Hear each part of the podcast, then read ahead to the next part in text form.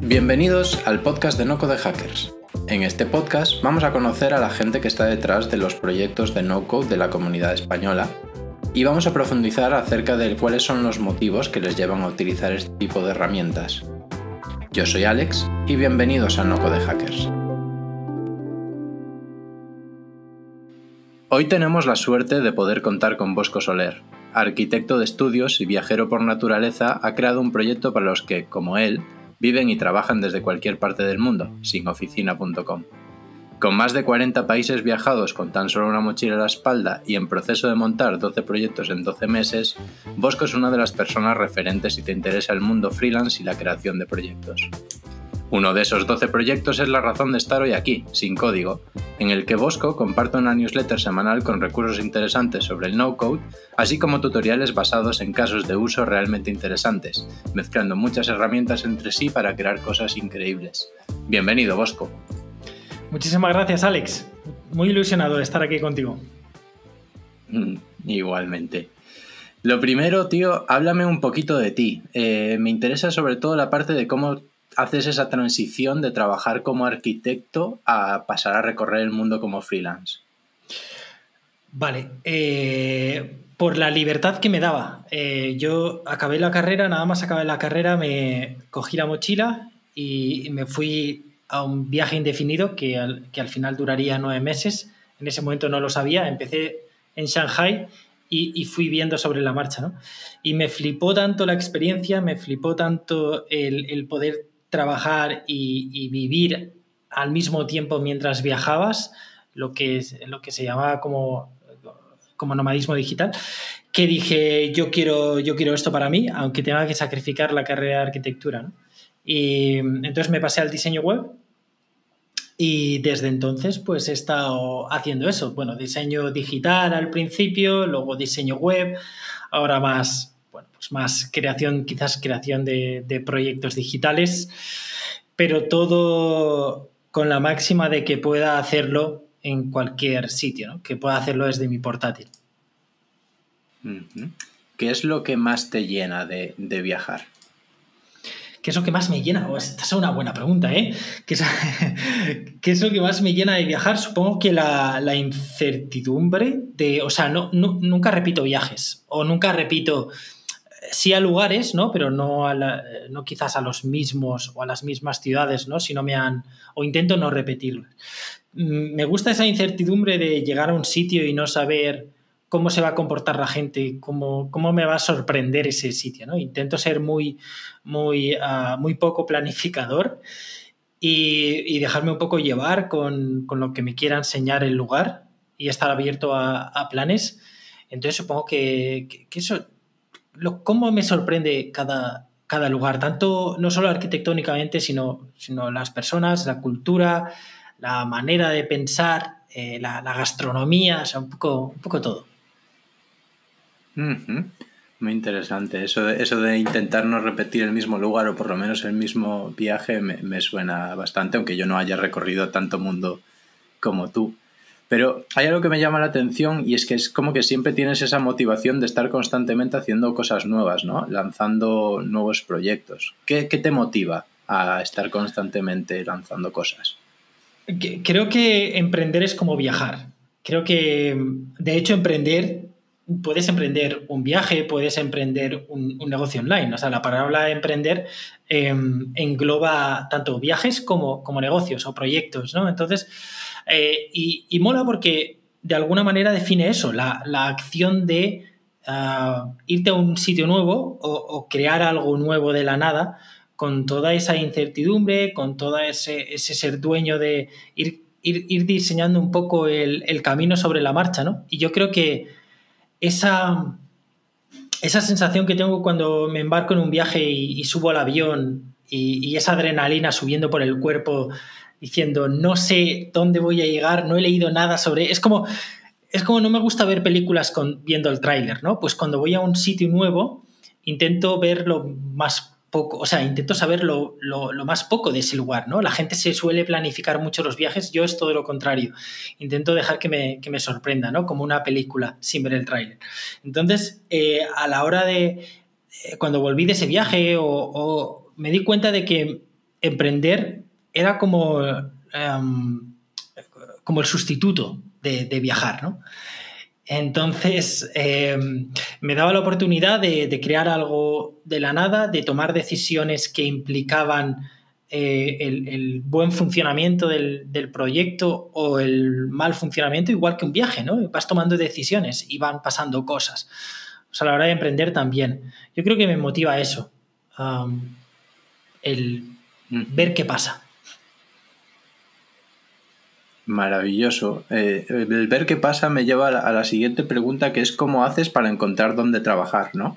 Me imagino que igual al principio encuentras un hotel que tenga muy buen wifi y luego intentas buscar algún coworking o algún sitio en el que pases más, más tiempo. No sé, cuéntame un poquito cómo es eso de llegar a un nuevo país y, y decirte, mm, voy a trabajar aquí. Bueno, hay, hay, muchas páginas que puedes consultar al respecto, ¿no? Eh, yo estoy en Nomadlist, por ejemplo, entonces hay, hay varios grupos de, de, las ciudades a los que a lo mejor visito. luego, o sea, eso, eso es una, ¿no? Pero luego el poder preguntar, o sea, siempre vas a un sitio y al final parece que como todo lo tenemos online, nos olvidamos de hablar con las personas y, y son las que mejor te pueden decir... Eh, oye, ¿me recomiendas un sitio donde, donde ir a trabajar? O simplemente explorando. O sea, llegas a un sitio nuevo, coges una mochilita, coges el portátil, tengo un portátil pequeño de 13 pulgadas para eso, y, te marchas por ahí un poco a, pues a recorrer, a, patear la ciudad, ¿no? A patear el, vecindario. Y ahora mismo puedes, o sea, puedes encontrar cafés en, cualquier sitio con, con, un buen wifi. Y realmente, pues a no ser que tenga que hacer videoconferencias importantes o, sesiones o, hacer sesiones en directo, no necesitas tan tan buen wifi, ¿no? Y puedes, y puedes más o menos trabajar, o al menos en, la parte de contenido o, cosas así. Así que sí, está online, puedes preguntar a la gente o puedes directamente patear e ir descubriendo tú mismo. Es, es interesante porque tu, proyecto principal, sinoficina.com, está dirigido precisamente a hacer lo que supuestamente no se debe hacer, ¿no? que es resolverte tus propios problemas. ¿Cómo, cómo, fue eso? ¿Cómo que no se debe hacer? Yo soy un defensor, un firme defensor de, hacer eso, de resolver tus propios problemas. Porque eh, resolviendo tus propios... O sea, hay, gente obsesionada en encontrar ah, ideas de negocio, ¿no? Y yo soy de los que piensan que que no las tienes que buscar, em, las tienes que encontrar. O sea, tienes que, no tienes que estar obsesionado en, Buah, quiero una idea de negocio, ¿no? A ver qué puedo hacer, a ver, a ver, a ver, sino dejar pasar el tiempo y simplemente implantarte un poco el, un chip de, voy a darme cuenta de en las cosas que hago en mi día a día, qué podría ser hecho de, menor, de mejor manera. ¿Dónde están esos, esos puntos de ese rozamiento o esos puntos de dolor, ¿no? los, los, los eh, pain points? Y entonces, bueno, pues te das cuenta de que hay cosas en tu vida que pueden mejorar. Y en mi caso fue que me encontraba, o sea, yo había dejado la carrera, no, bueno, la, la, carrera profesional ¿no? de, arquitecto, eh, la había dejado por, por el diseño web y por ser freelance pero yo no conectaba, no, o sea, no, tenía gente a quien poder preguntar o en quien poder apoyarme, ¿no? Y no encontraba comunidades eh, que funcionasen bien o de la manera que, me, hubiese gustado, ¿no? Me gustaba la filosofía del coworking, así que pensé, si yo tengo este problema, otra gente quizás lo, lo esté teniendo, ¿no? Voy a, voy a validarlo, voy a, voy a ver si es verdad. Y, y entonces, pues eso, tratando de resolver mi propio problema, surgió sin oficina como coworking online. Y entonces, siempre digo, resuelve tus propios problemas, mira a ver qué es lo que hay en tu vida que puede funcionar mejor. Si tienes ese problema, quizás más gente lo tenga, pero hazte esta pregunta porque eh, eh, mucha gente está, eh, cree que tiene un problema pero, pero en realidad no lo tiene, ¿no? Entonces hazte la pregunta de, ¿pagarías por ello? Porque si tienes un problema, pero tú mismo no pagarías por ello, ah, o, hazte esa pregunta de, oye, ¿qué estás haciendo para resolver este problema? ¿Realmente crees que, o sea, realmente pagarías por porque se resolviese mejor? ¿Realmente crees que el resto de gente pagaría para que esto se resolviese mejor? Sí, me resuena muchísimo porque todo, todo no de hackers nace de, ese mismo, de ese mismo tema. A mí me apasionaba el mundo no code y no encontraba esa comunidad o esa formación de, de, calidad en español y dije, pues si yo tengo este problema estoy seguro de que habrá más gente que lo tenga. Y a partir de esa validación es cuando empecé a darme en serio con este proyecto, pero yo totalmente de acuerdo con que buscar los, que te encuentres los problemas y, validarlos es súper, súper importante. Hilando con eso, eh, ¿cómo haces para lanzar estos 12 proyectos o cualquier proyecto en general? ¿Tienes un proceso que sigas? Eh, ¿Intentas validar muy rápido y luego ya irás viendo? Sí, lo voy, voy siguiendo. De hecho, voy aprendiendo sobre la marcha, ¿no? Y poco a poco sí que he ido definiendo un proceso. Un proceso que intenta ser muy flexible y basarse en, cimientos sólidos. No es como eh, no es como el típico, la típica fórmula del éxito, ¿no? Sino que, bueno, siempre hay pasos establecidos que, en los que puedes ah, basarte, ¿no? Pues, por ejemplo, vale, vamos a, ¿cómo, generar ideas, ¿no? Pues lo que hemos hablado de buscar pain points a tu alrededor. Luego, eh, vamos a evaluar esa idea, ¿no? Vamos a, eh, no a validarla, sino a evaluarla. Vamos a pensar sobre ella, vamos a estudiar el mercado, vamos a eh, ver cómo, podría ser posible una, monetización, ver quizás si eres tú la persona adecuada en, lanzar este proyecto, ¿no? Porque muchas veces tenemos ideas, pero, pero quizás no somos las personas adecuadas. Eso pasa mucho. O quizás no hay suficiente barrera de entrada. O sea, hay, hay una serie de preguntas que me hago primero antes de ponerme a materializar, ¿no? Y creo que es, que es fundamental, porque tampoco es cuestión de hacer trabajo en, en balde, ¿no? Te haces una serie de preguntas, eh, haces, pues sí, algún canvas, ¿no? Y, pero esto la gente lo llama eso, lo llama validar. Yo no lo llamo validar, lo llamo evaluar. la validación viene, bueno, la validación va viniendo en, en, ciertos puntos de ese camino, ¿no? Pero el más importante de ello es eh, es cuando lo lanzas al mercado y la gente es capaz de pagar por ello, ¿no? Entonces, para llegar a ese punto, llegar a ese punto de validación es lo más importante en ese camino, ¿no? De, emprender. Llegar al punto en el que ves que hay interés en tu proyecto, ves que la gente es capaz de, pagar por ello. No es, no es cuestión de, que tu madre te diga, ah, qué buena idea, ¿no? Tus colegas te digan, qué buena idea. sí, sí, sigue persigue tu sueño y, lo lograrás, ¿no? Porque es una idea magnífica. No, eso obviamente no es validar, ¿no? Entonces, eh, bueno, ahí ya llega la etapa de, materialización, por eso me importa tanto que, eh, por eso es tan importante, ¿no? Las herramientas no code que permiten crear ese, ese primer MVP, ese producto mínimo viable en muy poco tiempo, para al final, eh, mi obsesión es llegar de la idea a la validación en el menor tiempo posible, ¿no? Eh, hablaba de, esto con los proyectos en menos de 24 horas. En menos de 24 horas ser capaz de coger esa idea que todos tenemos en la cabeza, todos tenemos ideas en la cabeza, y coger esa idea y decir, vale, tengo 24 horas para lanzar, lanzarla al mercado y, ver si hay interés, ver si hay al menos leads, ver si hay eh, las primeras ventas o, o una preventa, ¿no? Y entonces ya decir, venga, vale, ahora no es el comentario bonito de mi madre, es el, que alguien ha cogido su cartera y ha decidido confiar en mí. a, ese respecto, tengo una pregunta que creo que es interesante, porque siempre hablamos de lo que nos sale bien, pero ¿cómo gestionas aquellos proyectos que salen mal? Es decir, que te montas ese prototipo, ese MVP, esa idea que has evaluado durante mucho tiempo, lo lanzas al mercado y, nadie lo compra, lo compran dos personas y no merece la pena. ¿Cómo lo gestionas a nivel personal? Pues, a ver, cuando, cuando lanzas algo al mercado pueden pasar tres cosas, ¿no? Eh, puedes decir, puede que salga bien y entonces sigues adelante. Puede que salga mal y entonces tienes dos opciones, o pivotar o abandonar, ¿no? Y también es importante distinguir entre estas dos. Eh, puedes coger y decir, vale, voy a pivotar, pero voy a pivotar quizás en el producto, en la solución, o voy a pivotar quizás en la manera de, de promocionarlo o directamente no hay nadie, o sea, me he equivocado, ¿no? He hecho una suposición, una hipótesis y me he equivocado con esta hipótesis y no hay, no hay suficiente interés en resolver este problema, pues abandono y a otra cosa, ¿no? Me ha pasado, ahora eh, me ha pasado, pues con todo, eh, alguna de las tres cosas, ¿no?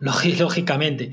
Eh, lo bueno es que siempre aprendes. Y, ahora con, estos 12 proyectos, casi que son ejercicios de clase para mí, ¿no? ahora yo me centro en dos, estoy centrado principalmente en dos, en Sin Oficina, que es el coworking online, y en Sin Código, que es la, parte formativa del no-code. Y ya está. Entonces, todo lo que haga, todos esos otros proyectos, que muchos los hago con herramientas no-code, al final son ejercicios, ¿no? Son, los llamo ejercicios de clase. Y, es una manera de estar al día de, las nuevas herramientas, estar, al, estar activo, ¿no? Lo, necesito. Y si además esto sirve, lanzar estos proyectos, lo puedo ir documentando y lo puedo eh, poner como tutoriales dentro de Sin Código, pues genial, se, retroalimenta, ¿no? Ya no tengo la presión de que, de que funcione. Al final, eh, hay mucha gente hablando de marketing, hay mucha gente enseñándote cómo promocionar tu producto, pero hay muy poca gente enseñándote a materializar una idea. Hay muy poca gente enseñándote esa primera parte de, llevar tu idea al producto mínimo viable, ¿no? Totalmente de acuerdo, totalmente de acuerdo. Es algo que, la verdad es bonito ver cuando te lo cuentan y cuando realmente te cuentan la versión real, ¿no? Que es las vueltas que das, las cosas que pruebas, la cantidad de cosas que salen mal y lo que aprendes de esas cosas mal. Mencionaste sin código y te voy a dar tu minutito para que nos cuentes qué es sin código, ¿vale? Pues lo has definido tú antes muy bien. sin código eh, pretende reunir eh, formación en, no code también, desde un punto, bueno, por una parte la newsletter y luego por otra parte basadas en los proyectos que yo voy construyendo, ¿no? Eh, en base a tutoriales y luego en base a un a un programa formativo que estoy creando sobre, sobre esto mismo, ¿no? sobre cómo pasar de la ideación a la materialización. Em, esto es, estos tres pilares, las newsletters, los tutoriales y el, programa formativo Idea MVP. ¿Y, cómo, cómo, te ayudan estas herramientas no-code? ¿no? Mencionabas que las utilizas mucho, pero ¿qué ha cambiado? ¿Qué te aportan estas herramientas a Agilidad. de testar? Agilidad, desde luego. Agilidad. Em, antes, quizás el último proyecto con WordPress que lancé, importante, fue sin, oficina, ¿no? Y, yo lo que, bueno, lo que pasa es que yo soy, así que llevo tiempo en, temas de diseño web con WordPress, sí que había aprendido un poco de programación eh, para poder hacer, hacer cosas eh, interesantes en WordPress, pero em, al final te das cuenta de que para ciertas cosas eres muchísimo más ágil con herramientas no code, ¿no? Eh, puedes, montar algo en minutos, ¿no? Con, Card. Ahora mismo estoy haciendo un tutorial con Card y con Notion y, es flipante lo rápido que puedes ser con, Card. Eh, con Webflow puedes no tener límites en, lo que al diseño o al aspecto de la web se, se refiera. Entonces, sí, agilidad, flexibilidad, eh, me flipa. Ahí hay una. Quizás. Mm, hay una. Mm, eh, una parte donde, donde se mezclan, donde las líneas se hacen más grises, que se le llaman low, low code, o, sí.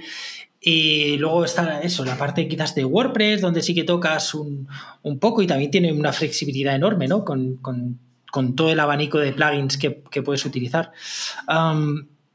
Entonces tampoco soy súper radical de solo esto, ¿no? O, esto es lo mejor, o, solo, sino que se trata de conocer las herramientas que hay y tú mismo decidir en base al proyecto, en base a, lo que vas a hacer, decidir cuáles son las que te conviene usar en ese momento. Comparto totalmente la visión. Eh, para mí el no-code es simplemente una herramienta más que en algunos casos será súper útil y será todo lo que necesitas, pero en otros casos eh, incluso no. Incluso puede que sea adecuado para una parte del desarrollo del proyecto y luego crezca y tengas que pasarte a otras soluciones porque esas herramientas no, no te dan suficiente cobertura a lo que necesitas, ¿no? Pero a mí me interesa saber cómo se lleva esa parte del no-code con tu experiencia de programación. ¿Crees que te ayuda el saber programar y el saber hacer diseño web a afrontar estos, estos proyectos de no-code de manera más ágil? Sí, desde luego. Eh, por, eh, por, dos partes, ¿no? Una, el, haber venido del, diseño web, que a su vez el haber venido de la arquitectura, te da unas nociones ah, de, diseño gráfico, ¿no? De, de, que salga, de que se vea bien, ¿no? Eh, que, que, oye, que hay mucha gente que piensa que por que por usar herramientas no code de repente coges Webflow y te va a salir una web preciosa. Y no, en absoluto. O sea, Webflow es la herramienta, pero, pero ahí hay unas nociones de, diseño web y no ya hablo solo de la parte estética, sino de la parte de, de usabilidad, de la parte de conversión, ¿no? Que, tienes que saber. O sea, hay una parte de marketing brutal que, que, no por tener Webflow eso te va a salir bonito y te vas a salir unos textos de la leche o, la gente va a saber usar tu, página web, ¿no? Entonces, por una parte, eh, eh, evidentemente, el venir del diseño web me va, me va a hacer eh, crear productos digitales mejor. Y por otra parte, el, el haber aprendido a programar Em, te ayuda muchísimo, sobre todo en programación visual, lógicamente, ¿no? Y a ser, y a ser más lógico a la hora de... También creo que a la hora del... a la hora de afrontarte a problemas en la vida, el saber programar también te ayuda, ¿no? A, racionalizar, a hacer zoom out, a, quizás aislar los problemas, no sé, te, ayuda. Eh, te, da una, una, tener una mente lógica, ¿no? Y, y bueno, lógicamente, pues el, saber programar a la hora de, eh, no sé, de usar Bubble, por ejemplo, que es, que es programación visual, pues eh, lógicamente te, va a ayudar. En algunas herramientas te va a ayudar, desde luego. Totalmente de acuerdo, totalmente de acuerdo. Y otra pregunta que tengo es que hacia dónde crees que va esta, esta, no sé si llamarlo tendencia, no sé si llamarlo comunidad, no sé si llamarlo herramientas, pero hacia dónde crees que va el no-code? Pues hacia... ¿Cuál es tu opinión? Pues mi, opinión es la misma que la de Peter Rievels en, el artículo este que escribió sobre que, en un futuro el programar sería como manejar una cámara reflex y, y que realmente iba a haber pues iba, obviamente iba, iba a, ser, a seguir siendo necesario que la gente eh, programase, una, pero, pero, un pequeño porcentaje, ¿no? Em, que la gente iba a poder hacer muchas, muchas cosas cada vez más. Eh, solo hay que ver, ¿no? Cómo evolucionan las herramientas no code y de lo que antes podías hacer hace un año o, unos meses eh, a lo que puedes hacer ahora, ¿no? Además, viendo cómo los gigantes tecnológicos se meten también en el no-code con, Amazon Honeycode, con Google comprando eh, eh um, ya te haces una idea de, que, bueno, que no es una moda simplemente, ¿no? Que, es algo que, viene a quedarse y que nos va a permitir, igual que permitió en su día WordPress a, muchísima gente hacer su propia web eh, con funcionalidades dadas por los plugins, a montar su tienda online, pues bueno, pues lo va a hacer el no-code, va, a permitir que llegue a muchísima más gente. Sí, totalmente. Yo estoy súper a favor de todo aquello que intente democratizar el acceso a cualquier tecnología o, o a cualquier recurso a cada vez más gente. Muy bien, pues ya estamos terminando y me gustaría que te mojaras un poco y me dijeras a quién debería invitar al siguiente podcast. ¿A quién sería la persona que invitarías a hablar en este podcast? Hablar de no code. Eh, pues a los chicos de Minimum Run. ¿Te, parece? Me parece maravilloso. Me parece maravilloso. Me parece que Creo que están haciendo cosas muy interesantes y Sí. Y si ellos quieren venir, por favor, eh, quedáis invitados oficialmente. Ya me pondré en contacto con, con ellos. Sí, sí, sí. Creo que, creo que su enfoque, o sea, dentro del no code, ¿no? Hay, hay muchísimas maneras de. Eh, o sea, está por una parte la gente que lo utiliza, por otra parte la gente que, que, tiene un proyecto en base a, ello, ¿no? Puede ser un proyecto formativo eh, eh, en base a herramientas como, ese, como es el tuyo, puede ser un proyecto formativo quizás más, eh, más tipo programa o más lineal en base a conceptos como puede ser el de sin código.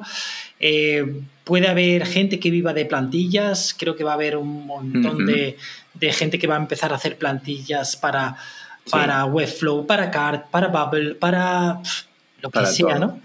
Y luego, por su parte, ellos que, eh, que, están ofreciendo más servicios, ¿no? Servicios a, startups que quieren lanzar algo rápido y, y para llegar a esa validación hay muchísimas maneras de, monetizar el, no-code y muchísimas más maneras en las que te puede ayudar a, lanzar tu proyecto. Así que, bienvenido todo. Pues genial. Eh, llegamos hasta aquí con el podcast. Muchísimas gracias, Bosco, por dedicarnos esta tarde tan maravillosa de sol que hace por aquí. Y, nada, eh, esperamos seguir en contacto contigo. Muchas gracias, Alex. Gracias a todos.